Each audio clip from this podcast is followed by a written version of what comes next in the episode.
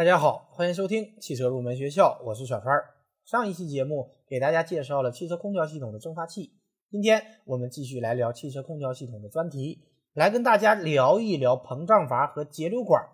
膨胀阀和节流管是现代汽车空调常用的节流装置，主要是用来解除液态制冷剂的压力，使制冷剂能够在蒸发器中蒸发，可以说是空调系统高压和低压的分界点。因为液态制冷剂必须要在低压状态下才更容易吸收热量而蒸发，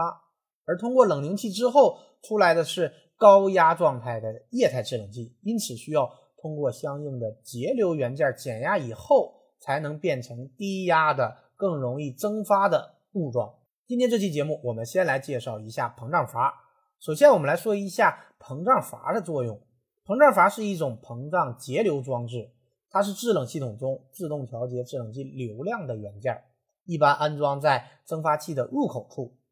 膨胀阀的工作特性的好坏会直接影响整个制冷系统能否正常工作。膨胀阀的第一个作用就是节流降压，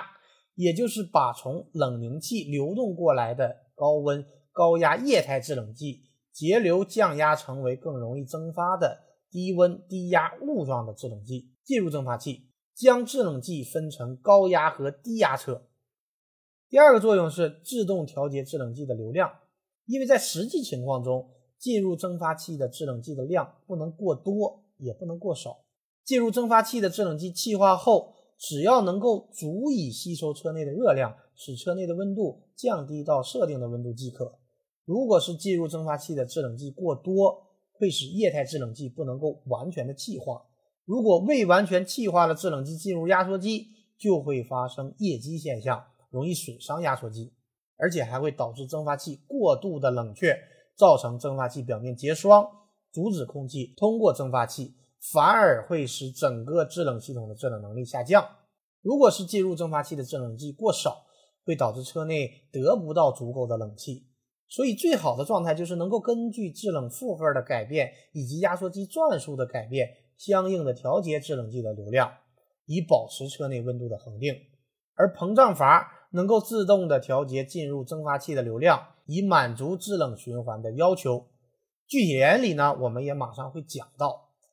这样，在空调运行过程中，即使制冷负荷发生变化，比方说我们刚进入车内开始降温时，这时车内的温度较高，这就要求蒸发器的制冷剂的流量增大；而当车内温度较低时，冷负荷减少。这时呢，又要求蒸发器的制冷剂流量减少，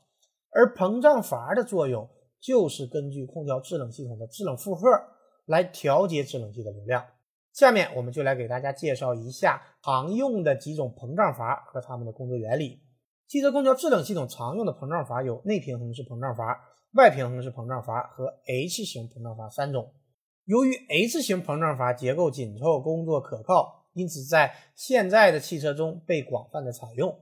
下一期节目我们也会重点来讲这种 H 型膨胀阀。本期节目呢，首先我们来说一下内平衡式的膨胀阀。内平衡式膨胀阀具有一个感温包，内部装有了惰性气体或者制冷剂液体，然后根据蒸发器出口处的过热度为信号，自动调节制冷系统的制冷剂流量。当蒸发器出口温度较高时，感温包内液体温度随之上升，从而压力也增高。高压作用在膜片上侧，当压力达到一定值时，阀门开启，制冷剂流入蒸发器。